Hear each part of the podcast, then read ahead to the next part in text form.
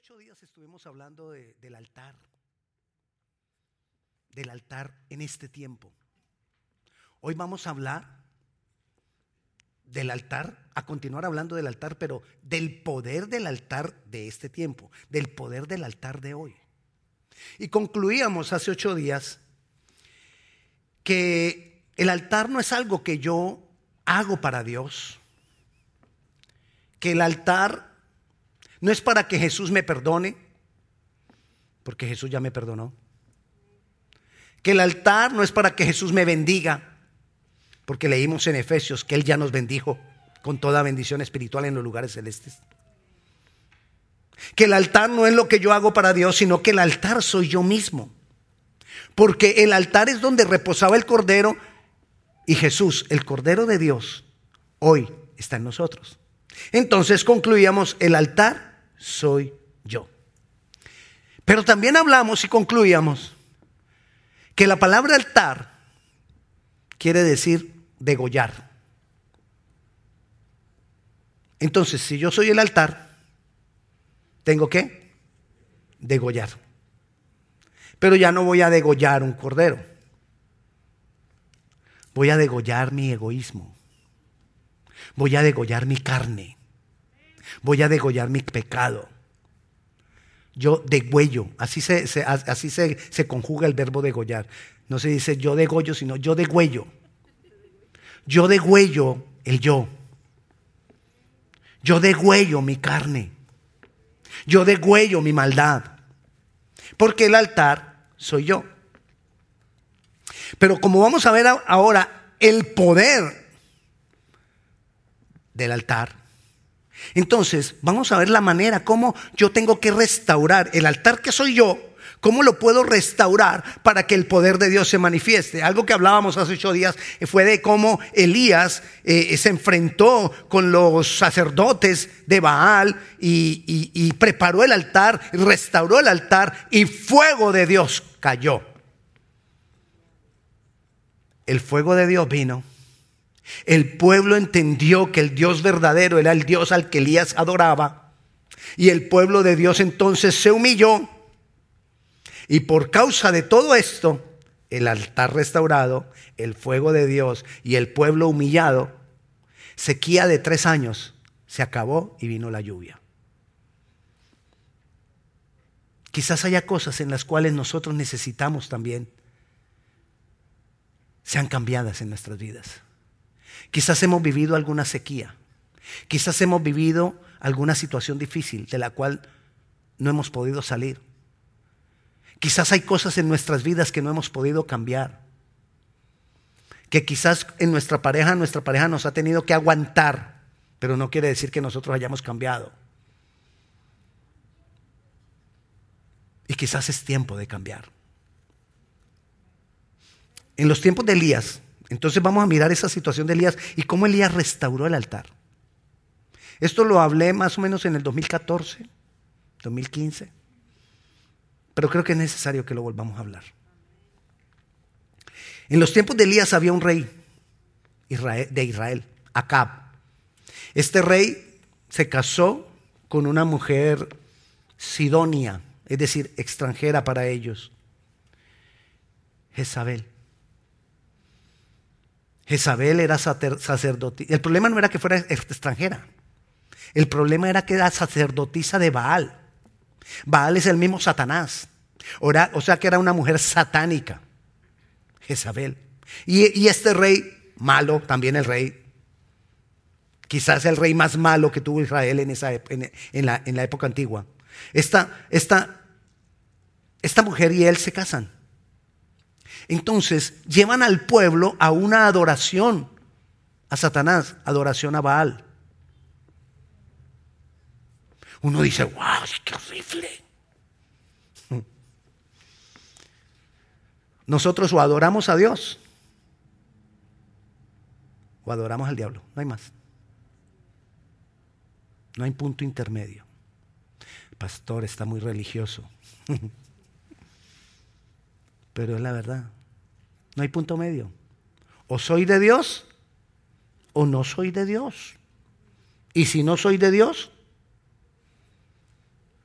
El que no está conmigo, dijo Dios, contra mí es. O sea, no hay punto intermedio. Entonces, Dios llama a Elías para que Elías vaya y les demuestre quién es el Dios verdadero. Porque todo el pueblo había corrido a adorar a Baal, a Satanás. Todo el pueblo lo adoraba. Y habían 700 sacerdotes en el pueblo, cosa terrible. Y levantaban altar a su Dios. Y entonces Elías los reta y les dice, ok, vamos a levantar un altar. Y de donde, de, de, de, cada uno, primero ustedes hacen su ofrenda en el altar, hacen su adoración, lo que ustedes hacen a su Dios, y de donde caiga fuego del cielo, si cae de ustedes, ustedes tienen el, Dios verdadero. Pero si fuego del cielo cae cuando yo esté adorando al Señor en el altar, ese es el Dios verdadero. Y así lo hicieron. También lo vimos hace ocho días mucho, muy rápido, pero nos vamos a detener en esto. Los sacerdotes de Baal empezaron a hacer todo lo que hacían, se flagelaban, se herían, se derramaron su sangre, hicieron de todo. Y, Elías solo se burlaba de ellos. Después le tocó a Elías porque ellos pasaron mañana y tarde y no lograron nada. Luego vino Elías y restauró la palabra del Señor. Vayamos a al primer libro de Reyes. La palabra del Señor en el primer libro de, de, de Reyes, capítulo 18, dice que Elías arregló el altar. Versículo 30, primer libro de Reyes 18, 30. Entonces dijo Elías a todo el pueblo, acercaos a mí. Y todo el pueblo se le acercó. Y él arregló el altar de Jehová que estaba arruinado. Lo arregló. Y por eso vino fuego del cielo. Y entonces él, después de que vino fuego del cielo, mató a todos esos sacerdotes de Satanás. Los quitó del medio, porque eran los que llevaban a perdición al pueblo. Cuando el poder viene de Dios, saca lo que nos lleva a perdición. Cuando el poder viene de Dios, quita lo que me detiene. Cuando el poder viene de Dios, cuando fuego viene de Dios, quita aquello que no me deja agradar a Dios. Así que, ¿cómo lo lograron ellos? Porque Elías arregló el altar arruinado. ¿Qué tenemos que hacer nosotros hoy? Arreglar el altar arruinado. ¿Y quién es el altar? Yo. Entonces tengo que arreglar este altar que está arruinado. Pastor, yo no estoy arruinado. Ya demostraste que sí. Con esa actitud ya dijiste, soy el primero, pastor. Porque tenemos que reconocer que hay cosas que todavía nos faltan cambiar. Hay cosas que a mí me faltan cambiar. Hay cosas que a ti te faltan cambiar. Nos falta cambiar. Entonces vamos a ver cómo, cómo él arregló el altar. Y dice el versículo 31 que él tomó 12 piedras conforme al número de las tribus de los hijos de Jacob, al cual había sido dada palabra de Jehová diciendo, Israel será tu nombre. ¿Qué hizo? Tomó 12 piedras. ¿Qué representan 12 piedras? Varias veces Dios habla de 12 piedras. Cuando pasa, recuerda cuando pasó, Dios llevó y pasó al pueblo por el Jordán, que detuvo las aguas del Jordán y pasó el pueblo en seco a la tierra prometida. ¿Lo recuerda? Bueno, si no lo recuerda, lo va a tener que leer. ¿Sabe qué les dijo Dios al pueblo? Cuando pasaron, les dijo, tomen doce piedras y pónganlas una sobre la otra. Y cuando tus hijos vengan y pregunten, ¿qué significan esas piedras? Entonces ustedes le dirán, que yo los pasé por tierra seca, deteniendo las aguas del Jordán y los llevé a la promesa, a la tierra prometida. Entonces esas piedras eran testimonio, eran para dar testimonio a los hijos y a los hijos de los hijos. Entonces las piedras representan testimonio. ¿Qué quiere decir entonces cuando yo debo restaurar este altar que soy yo? debo dar testimonio. Si yo no doy testimonio, el altar sigue arruinado.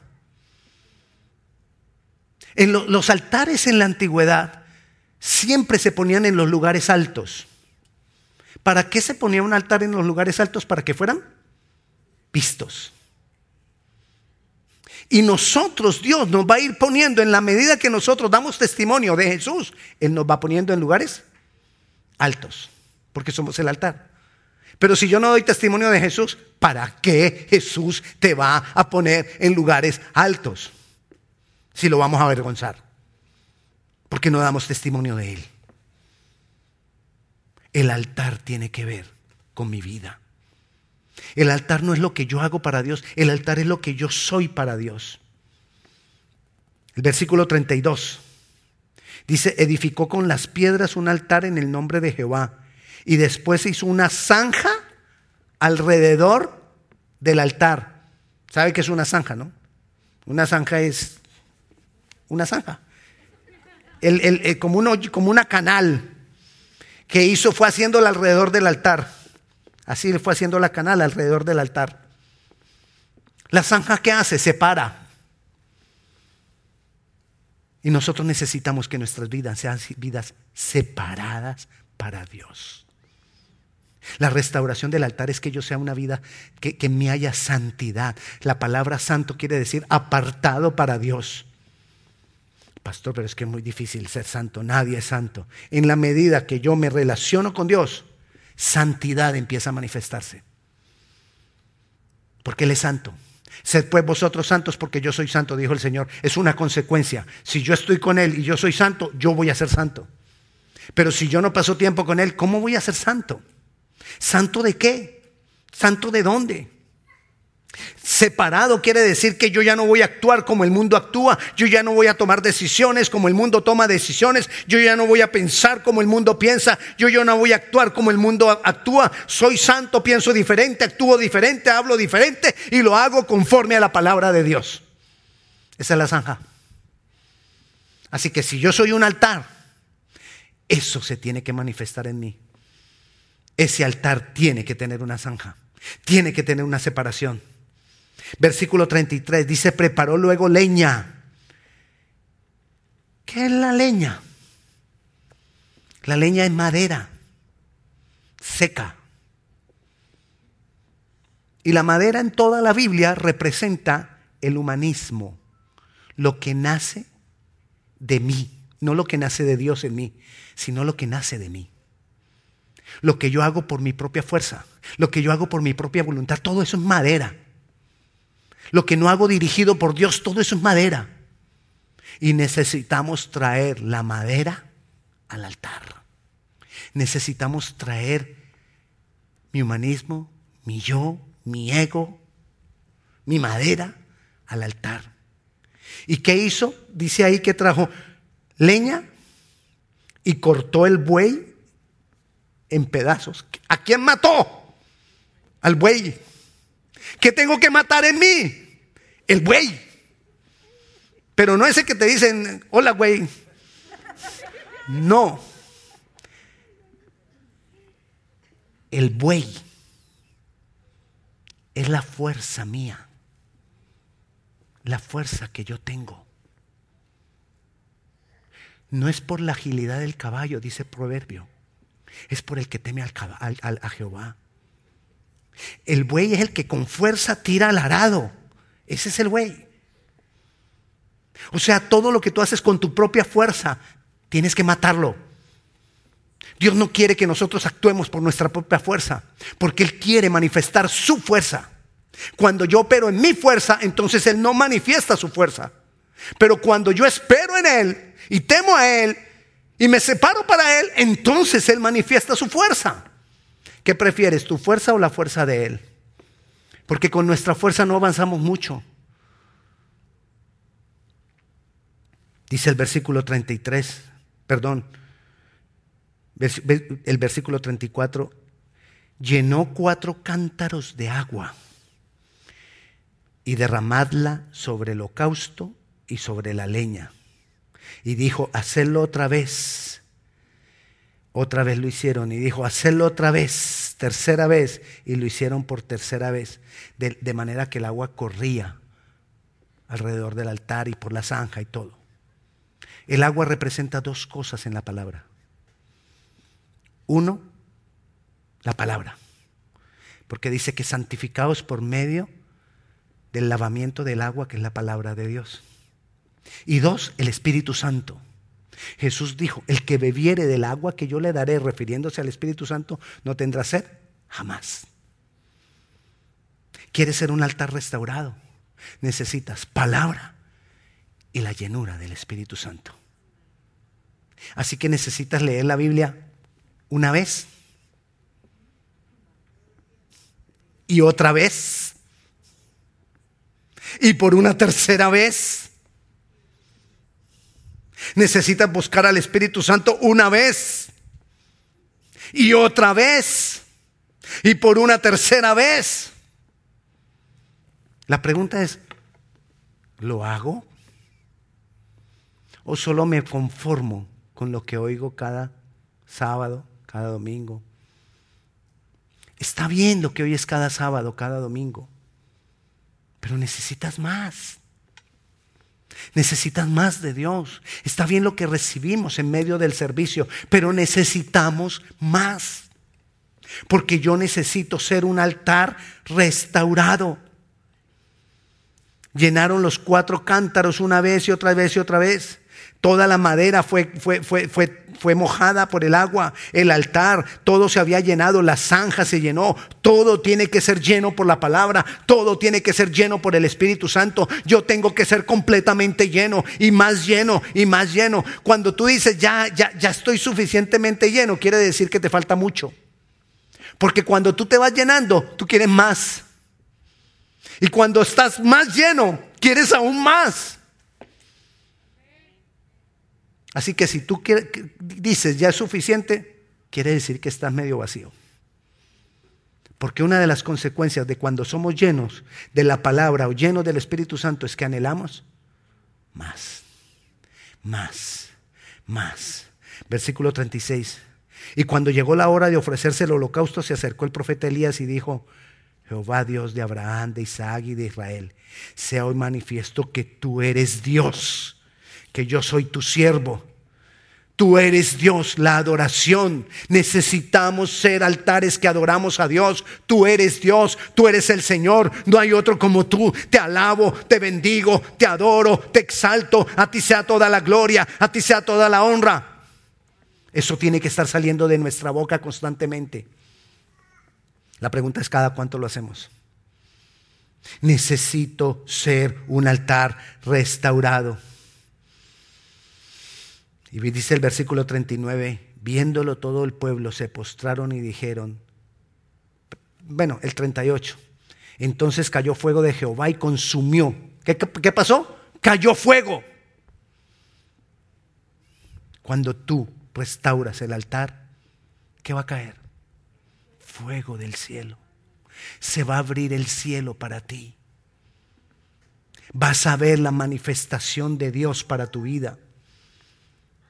Y cuando tú eres el altar arreglado, entonces otros te verán y se postrarán ante Dios. Ahora sí el 19 dice, viéndolo todo el pueblo se postraron y dijeron, Jehová es Dios. Jehová es el Dios. Cuando tú restauras el altar, muchos otros seguirán al Señor. Cuando tú restauras el altar que eres tú, muchos, los demás, seguirán al Señor tu Dios. Hay poder en el altar arreglado, hay poder en el altar restaurado, hay poder y cuando hay poder en el altar restaurado, Jehová te levanta, Jehová te levanta y nosotros muchas veces queremos que Jehová me levante y con el, con el altar arruinado. Jehová nos va a levantar, Él va a cumplir. Miremos algunos ejemplos de cómo Él cumplió. En Primera de Samuel, capítulo 1, está la historia de Ana. Ana es la mamá de Samuel. Samuel, uno de los más grandes profetas conocidos en la palabra. Gobernador y profeta. Juez y profeta. Pero Ana no podía tener hijos. Su esposo tenía otra esposa que sí podía tener hijos. Y esa esposa que sí podía tener hijos la molestaba a ella y la humillaba a Ana. Y Ana no podía tener hijos. Y entonces Ana llevaba muchos años esperando la respuesta de Dios.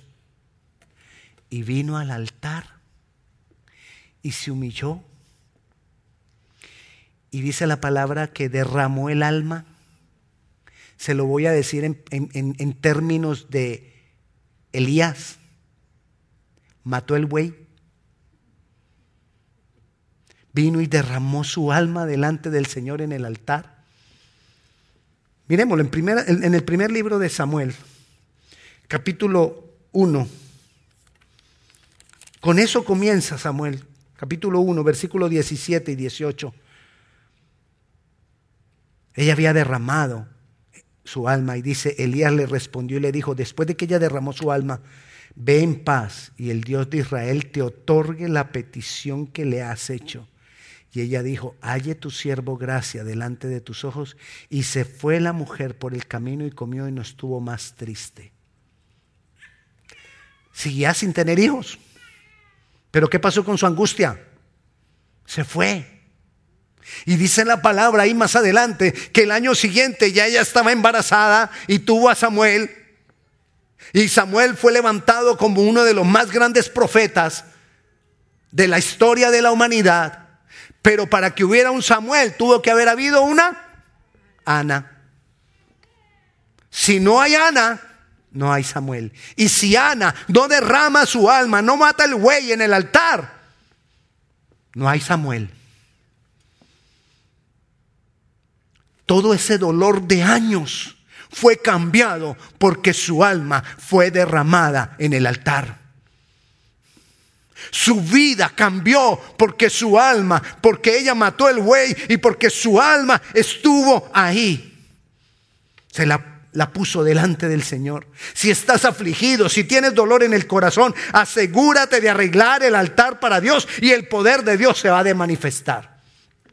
Pero es que queremos ver poder sin nosotros arreglar el altar.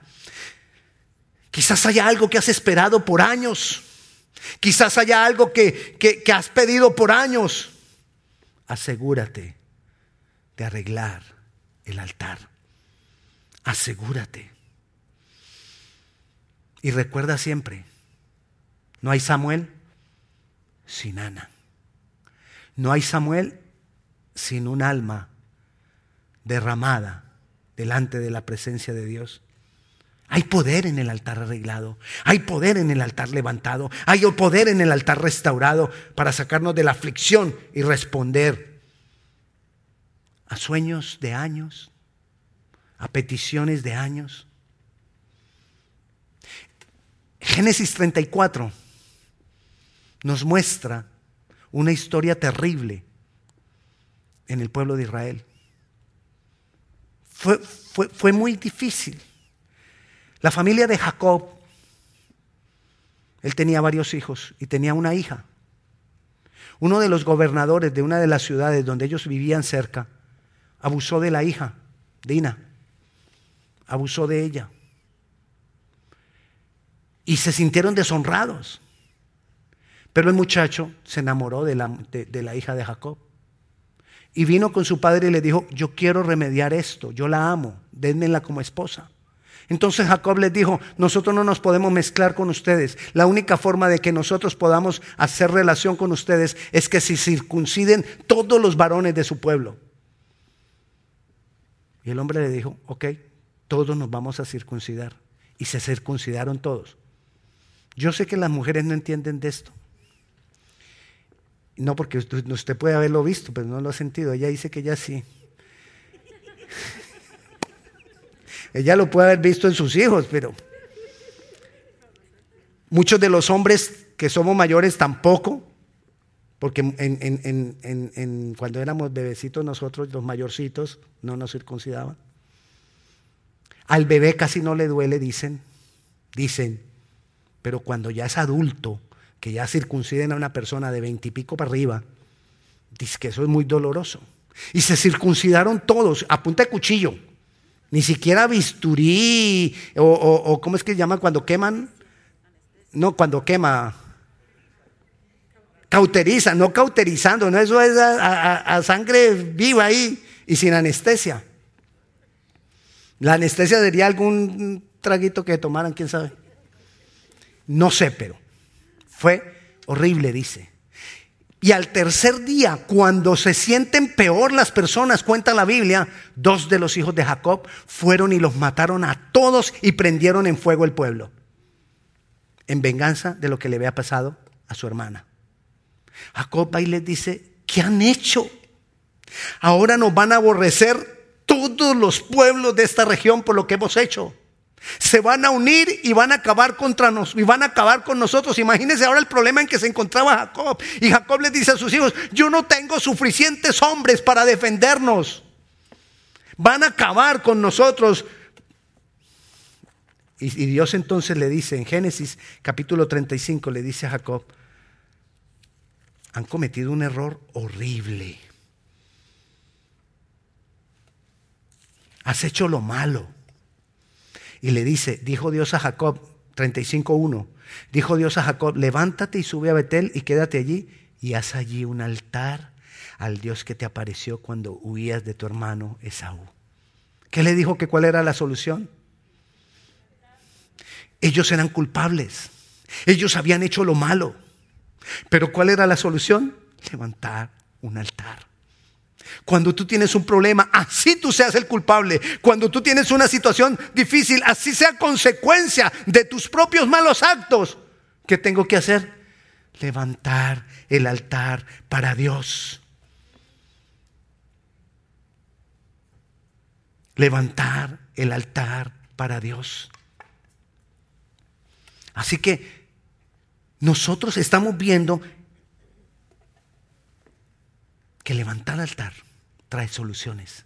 Levantar altar es lo que puede traer, puede cambiar mi vida entera, puede restaurar toda mi vida.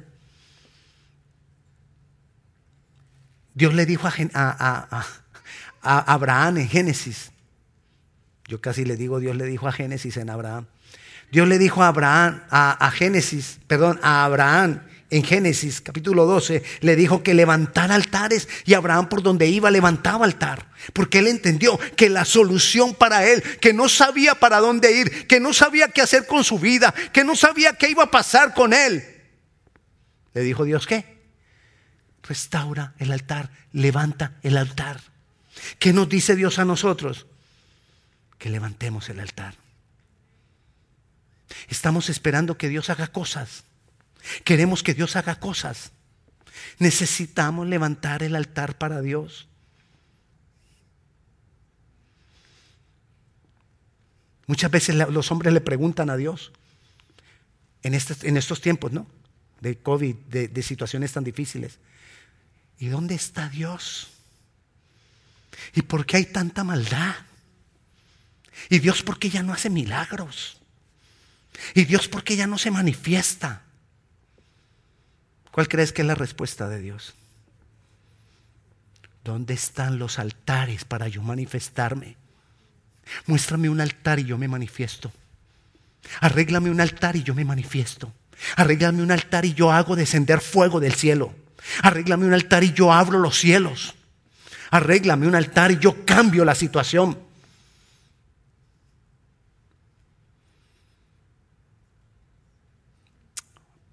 Marcos Vidal es un cantante español, alemán español. Y él compuso una canción, a mí me gusta mucho esa canción. Y en esa canción es una conversación de los hombres con Dios. Y los hombres le dicen a, Dios, ¿dónde está el Dios de Elías que se manifestaba con poder? ¿Dónde está el Dios del Antiguo Testamento que hacía cosas poderosas? Y luego Dios le responde, ¿Dónde están los hombres como Elías? Para yo poder hacer las cosas maravillosas. ¿Dónde están esos altares arreglados? Lo, que yo te invito en este día es que nosotros nos vayamos para la casa con una convicción, o tú que estás en tu casa con una convicción, yo necesito ser un altar donde el fuego de Dios se manifiesta, yo necesito ser un altar que arde, yo necesito ser un altar, y ya viste cómo tenemos que arreglar el altar, yo necesito arreglar el altar, yo necesito ser de testimonio, yo necesito ser apartado para Dios. Yo necesito llenarme una y otra y otra vez de la palabra y del Espíritu Santo. Yo necesito matar el buey. Yo necesito traer la leña adelante, esa carne, esa, e, e, ese heno, esa hojarasca, lo tengo que traer delante del Señor. Ese es el mensaje de hoy. Pero antes de que oremos por el mensaje de hoy, yo te invito a que escuchemos esa canción. Medita, solo escúchala y medita.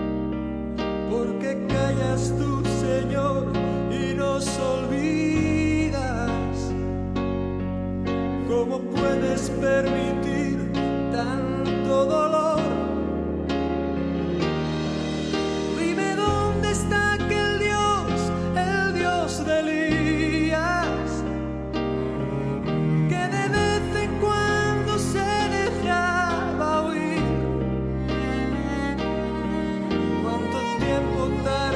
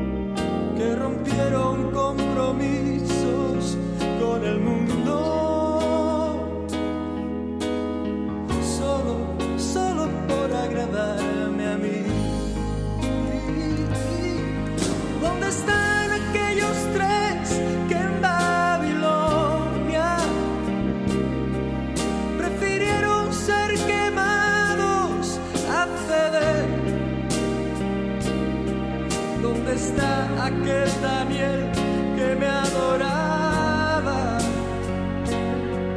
¿Dónde está la santidad de aquel José?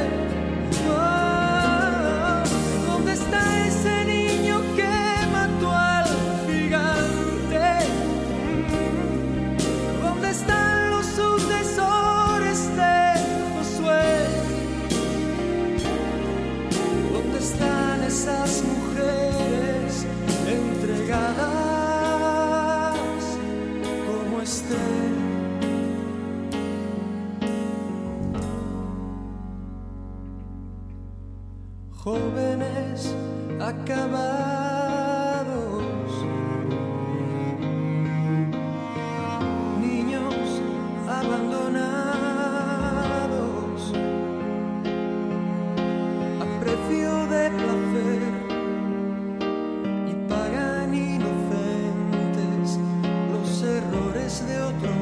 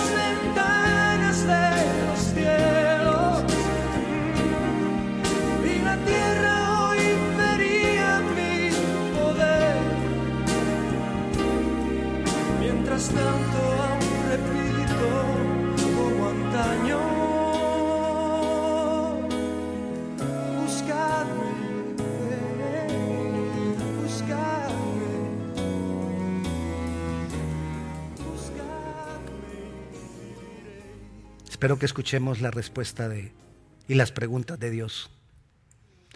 ¿Quieres ver milagros? ¿Quieres ver poder? ¿Quieres ver fuego del cielo? ¿Quieres que tu vida sea transformada? ¿Quieres que tu familia esté segura?